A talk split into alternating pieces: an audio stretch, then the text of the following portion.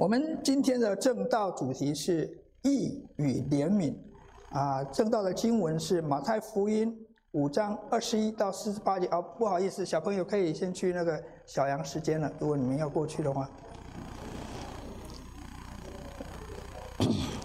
经文出处是马太福音五章二十一到四十八节。那我们现在把这个时间交给传道。我们一起来祷告。我们的天父，我们感谢你。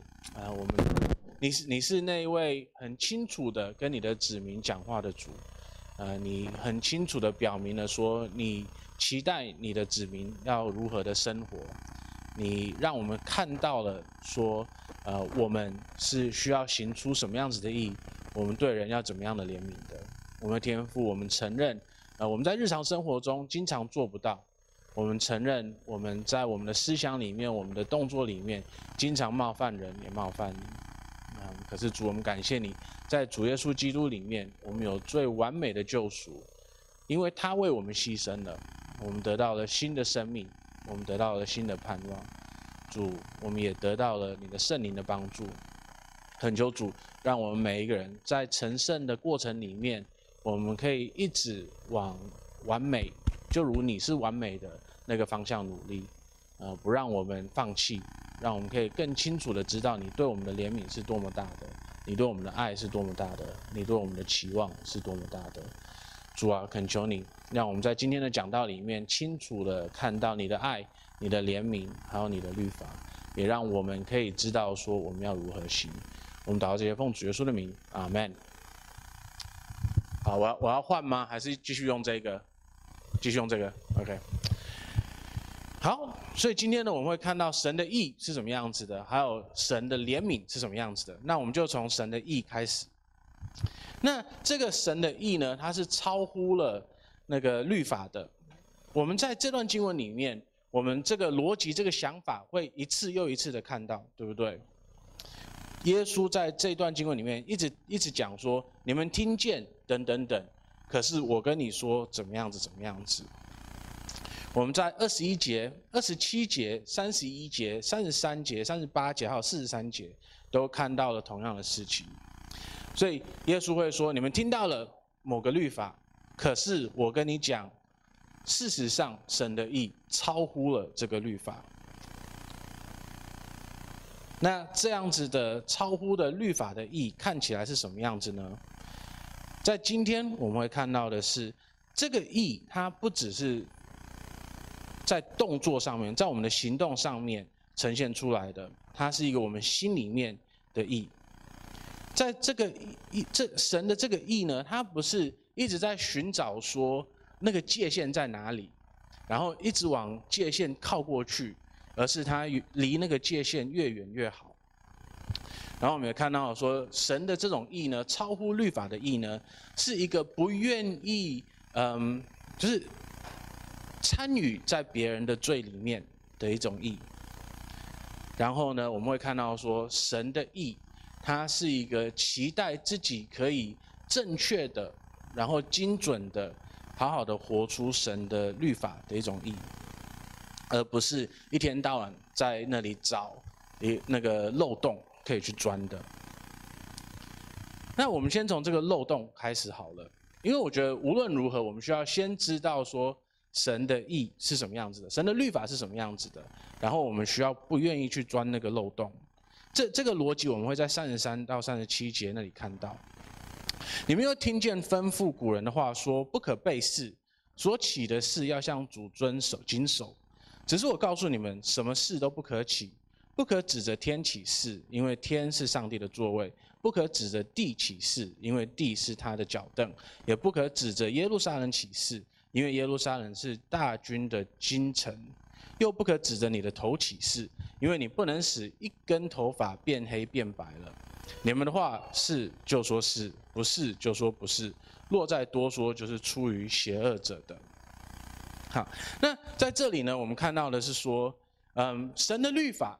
他很清楚的说，就是当你起誓的时候呢，你是不能够违背这个誓言的，因为呢，神他是一位什么都看得到、什么都知道的神，所以呢，你要是起了一个誓，我要是说我要做什么事情，那我们就应该去做它，因为呢，神他会审判我们，因为我们的不信实而审判我们。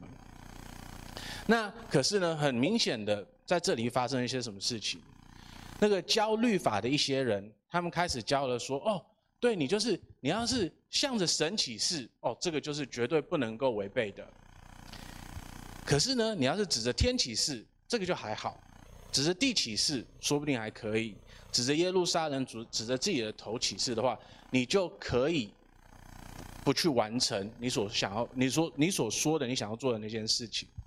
换句话说呢，他们找了一个漏洞，他们扭曲了神的话语、神的律法，来帮助他们找到一个漏洞，说：哦，这样子的话，我们就可以不信实。那耶稣在这里说。这样子的态度，这样子对神的，呃，律法的态度是不好的。这种钻漏洞的方法是不好的。那事实上呢，我们在我们的日常生活中，经常看到类似的态度，不是吗？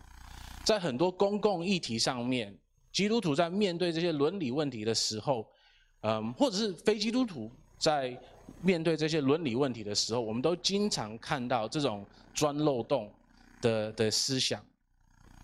无论是呃同性恋婚姻的的的议题，或者是嗯就是呃堕胎的议题，我们经常会看到类似的逻辑出现，就是嗯想要说同性恋是 OK 的，或者是堕胎是 OK 的，他们会扭曲嗯一些明明是事实的东西，来达成自己的目的。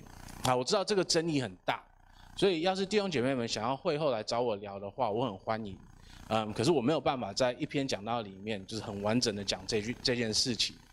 嗯，所以对对，欢迎就是大家事后来来找我多聊一下。嗯，可是对，要是你知道的话，你有看到的话，你你应该也也会认同说他们是这样子做的。好，那在教会界里面的话呢，所以我们日常生活中，我们实际上也会经常做这种事情。呃，我个人认为，我们在教会最常看到的就是，嗯，我们守安息日真的要守吗？我们怎么去定义安息日等等的？好，那就是真的要怎么去看安息日这个神学议题？再一次我说，我今天我我我不是为了要，呃，我不能解决这个问题，我觉得我们要慢慢的聊。可是我先指出来说，当我们在面对这个议题的时候，当我们在看神的律法。在这个议题上面的教导的时候，我们至少要有一个态度，就是我们愿意去面对说神的律法，它字面上面是怎么教的，然后我们再去试着去理解它的字面的的的的的教导，而不是先设有了一个立场，然后我们再去看看说我们可不可以扭曲神的律法来证明我们自己的论论点这个样子的。耶稣跟我们教导的是，我们不应该扭曲神的律法，来为了达到我们的目的。这是第一点。我们真的要活出神的意的话，我们先必须要好好的面对他的律法，而不是去找漏洞来钻。那第二个呢，就是神的律法，嗯，不只是为了要让我们有对的行动，神的律法是为了要我们有一个。正确的心，有一个有益的心。第二十一节跟二十二节，还有二十七节跟二十八节，我们都看到同样的教导，对不对？你们听见有吩咐古人的话，说不可杀人，又说凡杀人的难受难免受审判。只是我告诉你们，凡向弟兄动怒的，难免受震断；凡骂弟兄是拉加的，难免工会的审断；凡骂弟兄是魔力的，难免地狱的火。二十七节跟二十八节，你们听见有话说不可奸淫，只是我告诉你们，凡看见妇女就动淫念的，这人心里已经与他犯罪，已犯奸淫的罪了。在这里，我们必须说，对大部分的人来讲，今天无论你是基督徒或者是非基督徒，我们大部分的人，我们就是对自己的一个基本的认知，是我们是好人。对不对？从很小的时候，我们就开始这个样子被教导了。嗯，逸轩跟逸木他们在嗯幼稚园的时候，那我相信，要是大家真的去挖我们以前的一些记忆的时候，我们会记得《三字经》，不不是骂脏话《三字经》，是是真正的那个《三字经》。那他们都有被教。那人之初，性本善，对不对？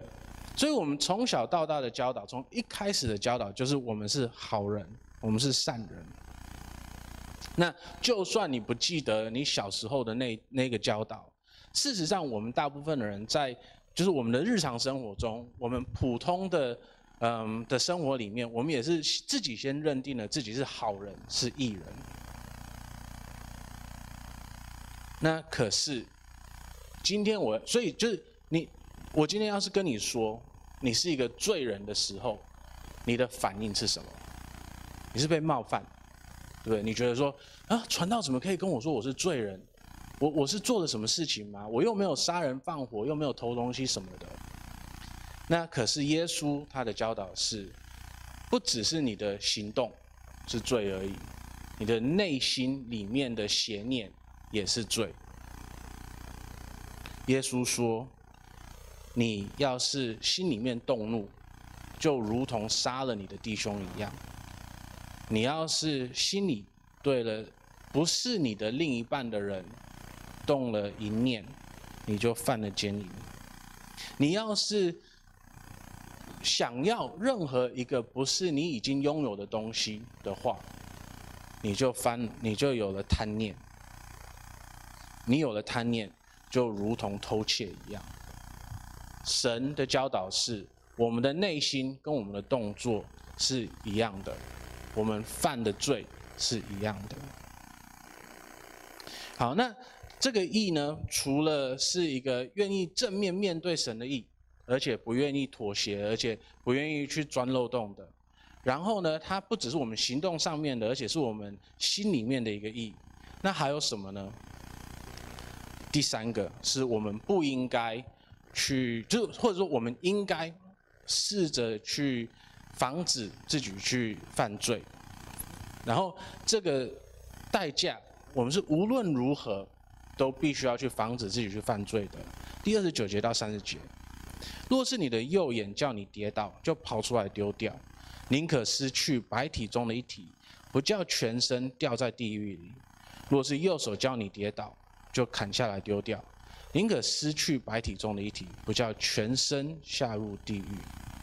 那当然，在这里我们需要说的是，我们不能够就是把把这个当成，就是我们就是一定是这个样子的，因为这样的话，教会里面就是有一群就没有眼睛，然后也也没有肢体的人了。嗯，在这里，耶稣要表达的是，罪是非常非常非常严重的，罪是会让你下地狱的。所以呢，我们要不顾代价的。去防止、去提防罪出现在我们的生命里面。那可是事实上呢，我们每个人，我们都很喜欢去跟那个罪的边缘，我我们很喜欢去徘徊在罪的边缘，对不对？嗯，我在去读神学院以前，我做了几年的学生工作，然后呢，在学生工作里面的时候，经常会遇到一个问题。就是学生一定会跑来问我的，他们要是开始交往，跟跟你跟男生或者女生来交往，他们就会问我说：所以我们在交往的过程，我们可以做哪些事情才不是罪？就是换句话说，那个我们两个人在肢体上面的行动里面，我我我们的界限在哪里？到了哪里才是罪？那那个时候呢，我的答案一直都是。你们问这个问题是问错了，因为你们是在，就是你们是在那个罪的边缘，你们在找那个界限在哪里？可是事实上，我们要寻找的是什么样子才是两个人可以一起荣耀上帝，然后在纯洁里面相处的行为。所以用这种负面的角度来看，说哦，所以哪界限在哪里？那个已经是一个错误的开始。因为我们在那个边界徘徊了。事实上，我们要做的是追求义，然后尽量远离那个罪的边缘。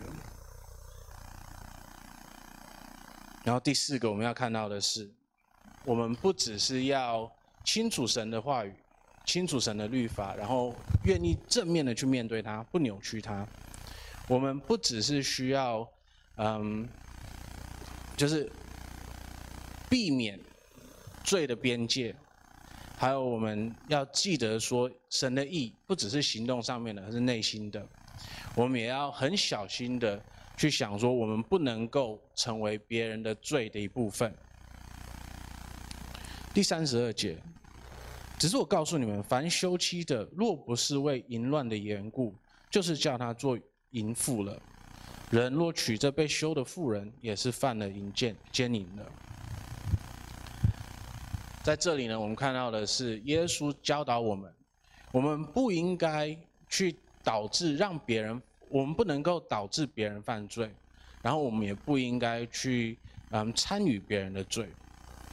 所以第一个呢，我们不应该。让别人犯罪，成为他犯罪的原因，因为在第一世纪的巴勒斯坦，大部分的女子们，她们都是需要依赖他们的嗯丈夫或者是爸爸而活的，就是在在家在在就是出生不久的时候，她们就是依赖爸爸，然后嫁出去的时候就是依赖丈夫来来生活的，所以呢，要是他们。被休妻了，或者是离婚了，他们生存就会面临很大的问题。所以呢，他们基本上要赶快去找下一任的丈夫，啊，来让他可以继续的生存下去。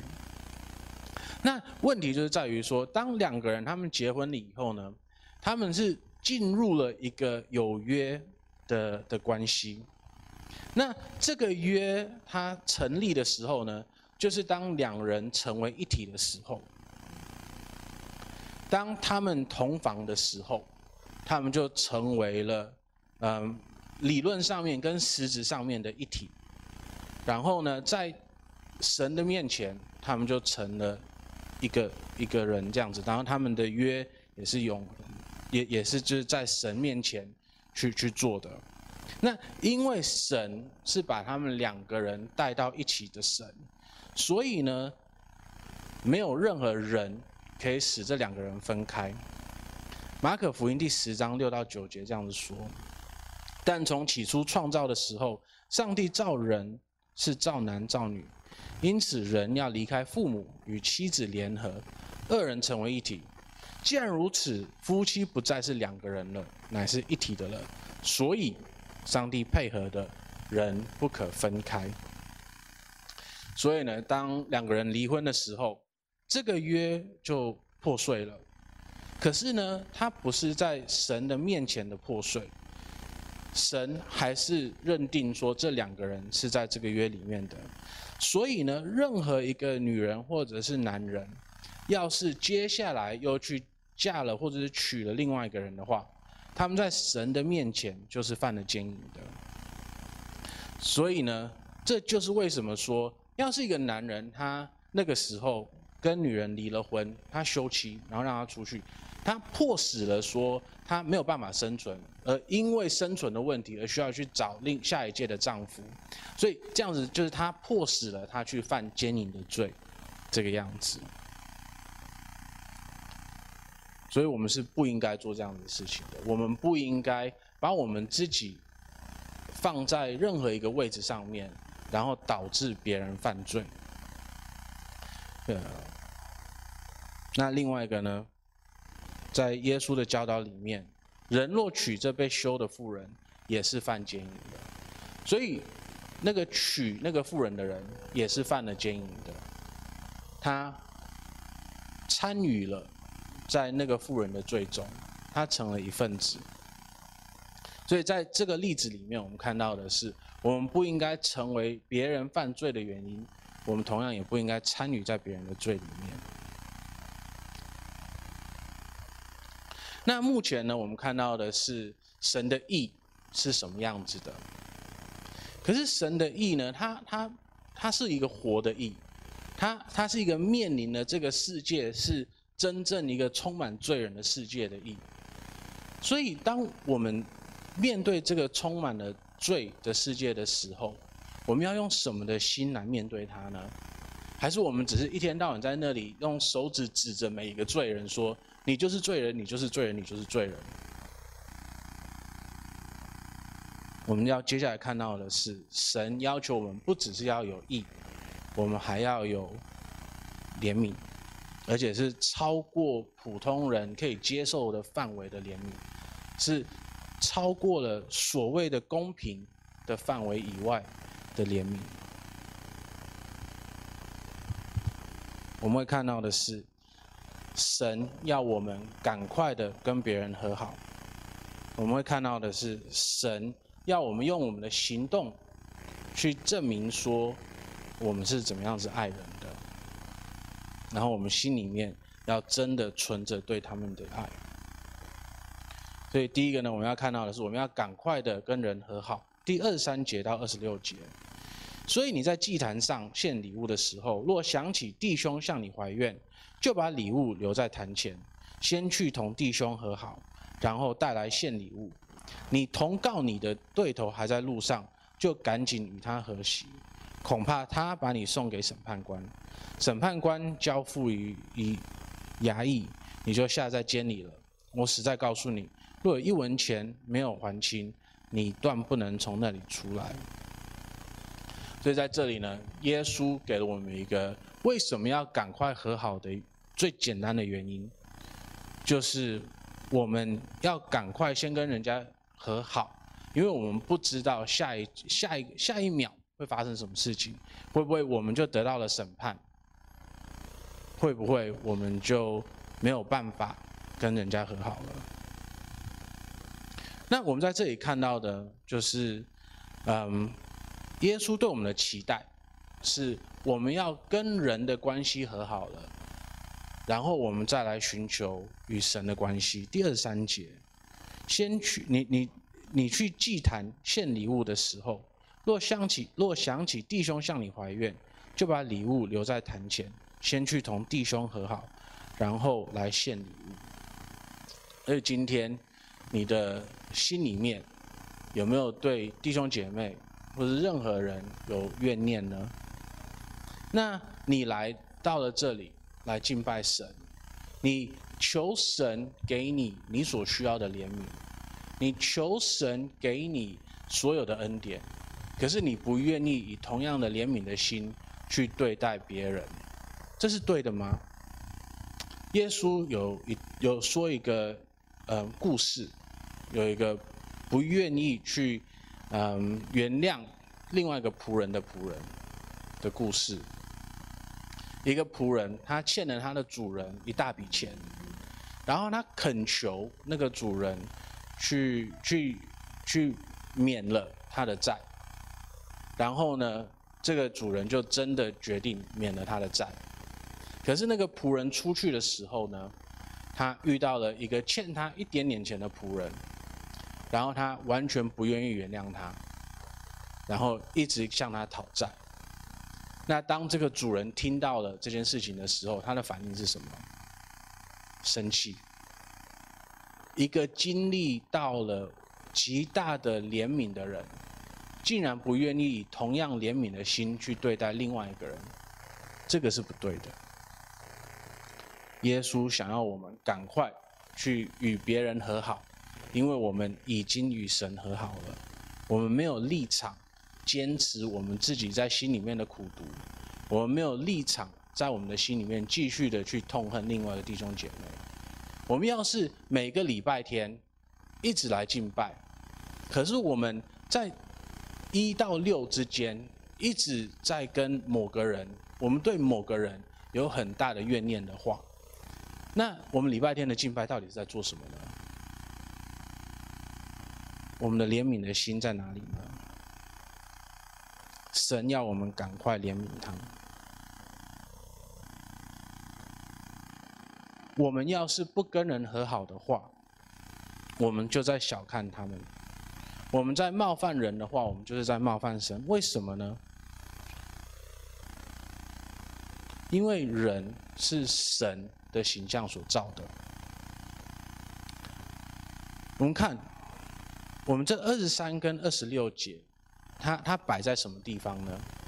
它摆在耶稣他在教导就是杀人还有恨人的教导的以后。创世纪第九章第六节跟我们说，杀人是为什么是错的呢？凡流人血的，他的血必被人所流，因为上帝造人是照自己的形象所造的。所以呢，人被杀，为什么是一个极大的过错，是一个极大的罪？是因为人是上帝所造的，人神神上帝依照自己的形象所造的。所以呢，当我们杀人的时候，我们等于杀了一个上帝的形象；当我们冒犯了一个人的时候，我们等于冒犯了上帝的一个形象。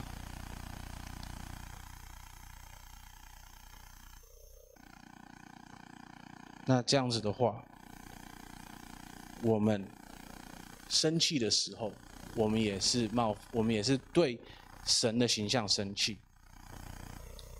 所以无论如何，我们要很确定说，我们跟人的关系是已经和好的，然后才来面对神。我鼓励大家，在敬拜以前，尽量的赶快的去把自己心里面的怨恨，赶快先去处理好，赶快先跟弟兄姐妹，要是要是跟弟兄姐妹有有问题的话，赶快跟他们处理好，再来面对神。好，第二个呢，我们会看到的是，神的怜悯是超乎了公平的。第三十八节到第四十二节，你们听见有话说：以牙以眼还眼，以牙还牙。只是我告诉你们，不要与恶人作对。有人打你的右脸，连左脸也转过来由他打；有人想要告你，要拿你的里衣，连外衣也由他拿去；有人强迫你走一里路，你就同他走。二里路，有求你的就给他，有向你借贷的不可推辞。很明显，对不对？神要求我们，耶稣要求我们，我们的行动要超乎公平的。我们不用恶以恶报恶，我们是用善来报恶。要是有一个人要求你，他来告你的时候，他说：“你欠我一个东西，你可以超乎他所要求的还给他。要是我们伤害了别人，伤害了他们的东西，我们可以超乎公平的还给他们。要是有人需要一点点的帮助，我们可以给他们更大的帮助。一个真的认罪悔改的心。”会导致这个样子的行动。我们不只是斤斤计较的说什么样子才是公平的，什么样子是合理的范围。我们在想的是什么才是最爱人的表现，什么是最慷慨的表现，然后让我们用这个方式来对待别人。那在神的律法里面呢？神在意的不只是我们的动作而已，他在意的是我们的心。我们需要爱别人，我们甚至于需要爱我们的敌人。第四十三节到第四十八节，你们听见有话说：当爱你的邻舍，恨你的仇敌。只是我告诉你们，要爱你们的仇敌，为那压迫你们的祷告，这样就可以做你们天父的儿子，因为他叫日头照好人，也照歹人。降雨给义人，也给不义的人。你们若单爱那爱你们的人，有什么赏赐呢？就是税吏，也不是这个样子吗？你们若单请你的弟兄的安，彼人有什么长处呢？就是外邦人，不也是这样子行吗？所以你们要完全，就像你们的天赋是完全的一样。所以呢，我们需要爱我们的仇敌，连我们的仇敌都要爱。神对我们的期待是多么的高啊！可是呢，他对我们的期待不是一个高高在上，我是神，我叫你怎么做，你就要怎么做的那种期待。因为你看第四十八节，你们要完全像你们的天赋是完全的一样。换句话说呢，神对我们的要求没有超乎他自己有心理准备要做的事情。像我们其实有工作的人应该都知道，就是我们有的时候会遇到一些莫名其妙的经历，就是明明自己办不到的事情，他却很喜欢去要求别人去做。啊，我们可能甚至于在婚姻关系里面会遇到类似的。有一个人，他可能自己根本做不到，可是他会一天到晚的去要求另一半要去做到。我们可能有朋友有类似的关系，就是一个朋友他自己很懒得去做的事情，或者是根本不想做的事情，或者是办不到的事情，可是他会拿同那那个要求去要求别人。然后当你做不到的时候呢，就是各式各样的情绪勒索，或者是嗯，yeah，就就就就是问题一大堆。我们在人跟人之间的关系里面，经常会遇到这个问题。可是上帝他不是那个样子的，上帝对我们的要求没有超过他自己有心理准备，说自己要做的。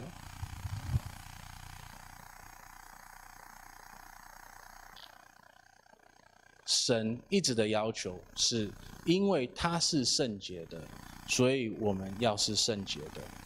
我们在这里看到的是。耶稣的教导跟他的天赋是一模一样的。神对以色列的教导，在立位记第十九章第二节的时候，他跟他们说：“你们要圣洁，因为我你的神是圣洁的。”耶稣在这里也要求我们要圣洁，我们的完全圣洁跟我们的天赋要完全一样的。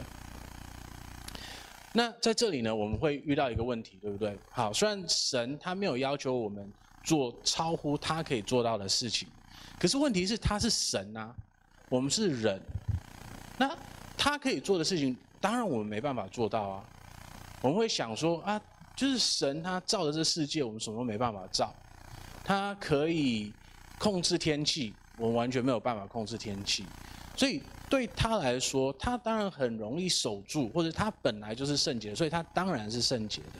那我们这一群罪人，怎么可能是圣洁的呢？我们会想说，神他是不是就在天上？他在一个完美的处境里面，看着一群需要活在一个肮脏的、充满罪的世界里面的人，然后一直在审判他们呢？要不是两千年前他做了一件事情的话，我们的确有权利这个样子想。可是两千年前，神他从天上降下来了，他成为了一个人，而且他真正的活在一个有罪的世界里面。然后他这个完全的人呢，他完美的活出了神。所要求的每个律法，他完全的活出了完整的义，也完美的表现出神完美的怜悯。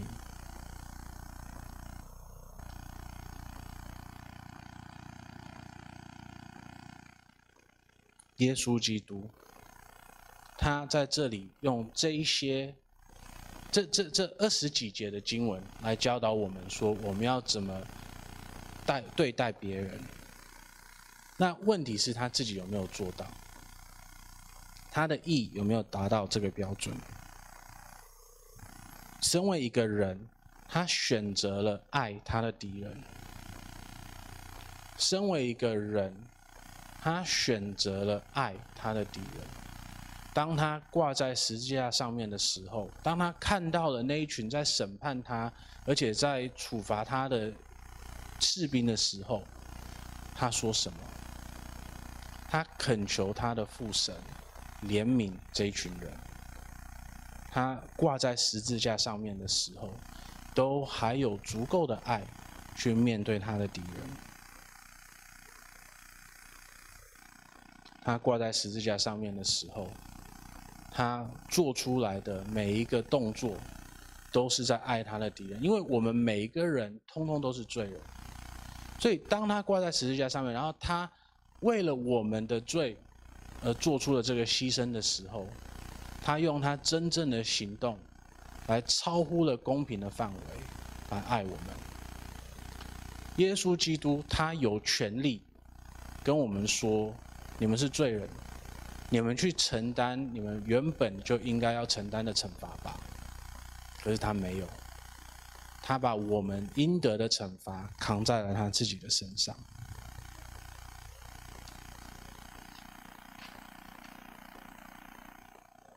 然后他在十字架上，他承担了整个罗马帝国最恐怖的刑罚。可是不止如此，他还与他的天父隔绝了，他下到了地狱里面来承担我们永恒的审判。只因为他爱我们，他做的一切完全符合了这些怜悯的教导。然后他的一生呢，都是活出了一个完美的义德。他是一个人，可是他从来没有犯过罪。他与罪人一起吃饭，他与罪人一起生活，可是他从来没有参与过任何一个人的罪，他也从来没有让任何别的人犯罪。他拒绝。接近罪的那个界限，我们在他受到撒旦的试探的时候，就看到了这一点，对不对？撒旦他对耶稣的要求，或者他他他他对他的那些试探，事实上那个动作本身都不是罪，可是耶稣知道说，那个动作的背后是多么靠近罪的。他不愿意接近那个边缘，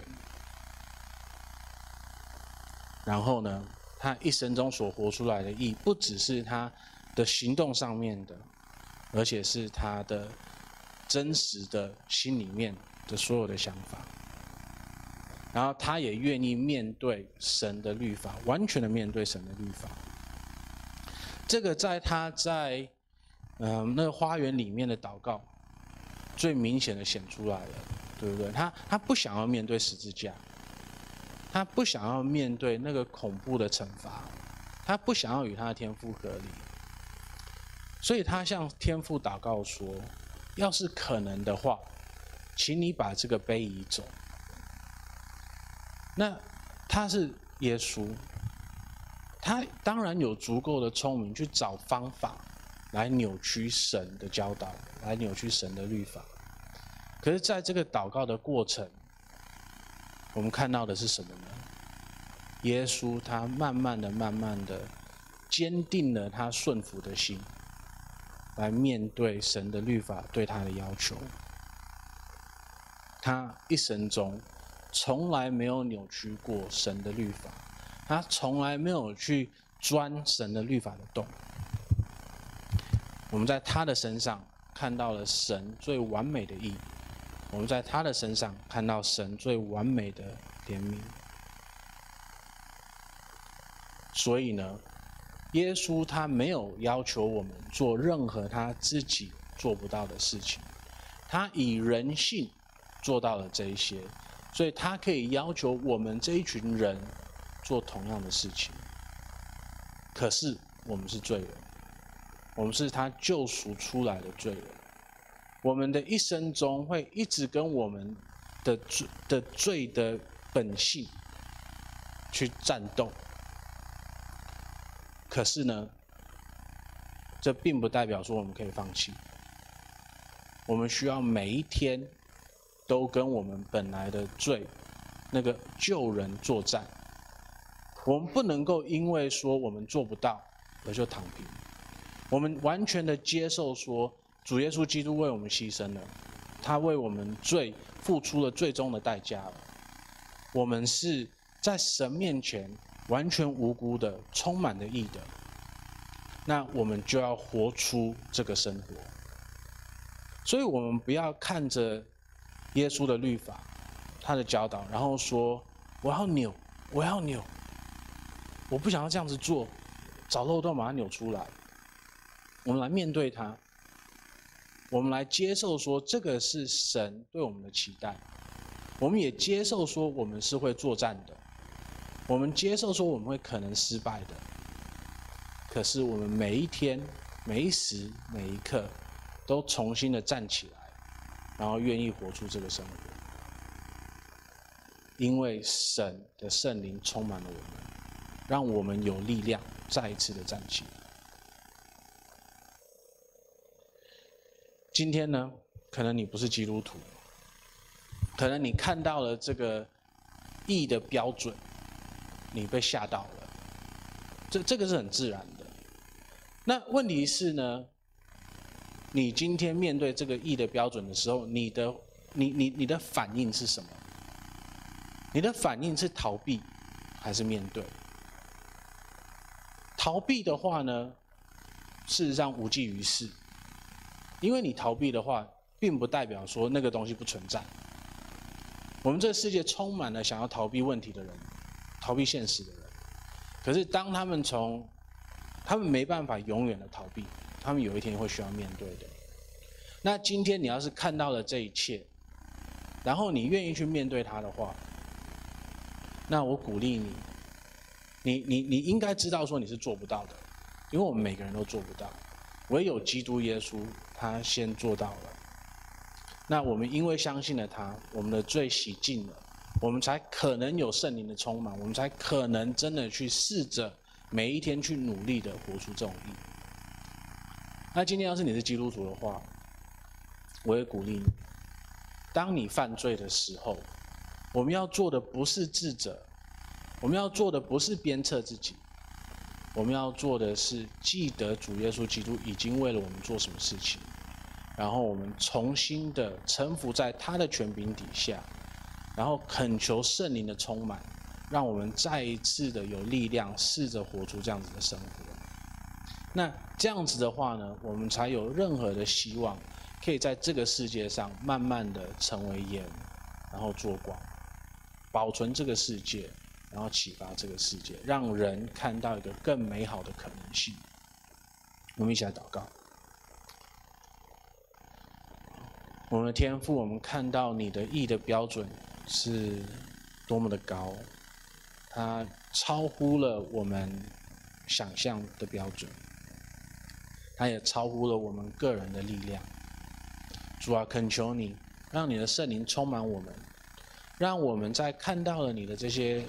教导的时候，我们有一颗愿意臣服在你的权柄底下的心，我们愿意面对你的律法，而不是找漏洞。我们愿意让我们的心还有行为都受到挑战。我们愿意，嗯，远离罪，远离越远的越好。然后我们也不愿意成为别人犯罪的理由，也不愿意参与在别人的罪里面。主啊，也恳求你给我们一颗极大的怜悯的心，让我们可以超乎公平的标准的去爱我们周遭的人，让我们在这一切里面都可以反映出你的美好、你的意义以及你的怜悯。主啊，恳求你，让我们可以爱人如己，让我们可以用全心全意去爱你。我们祷告这些奉主耶稣的名，阿门。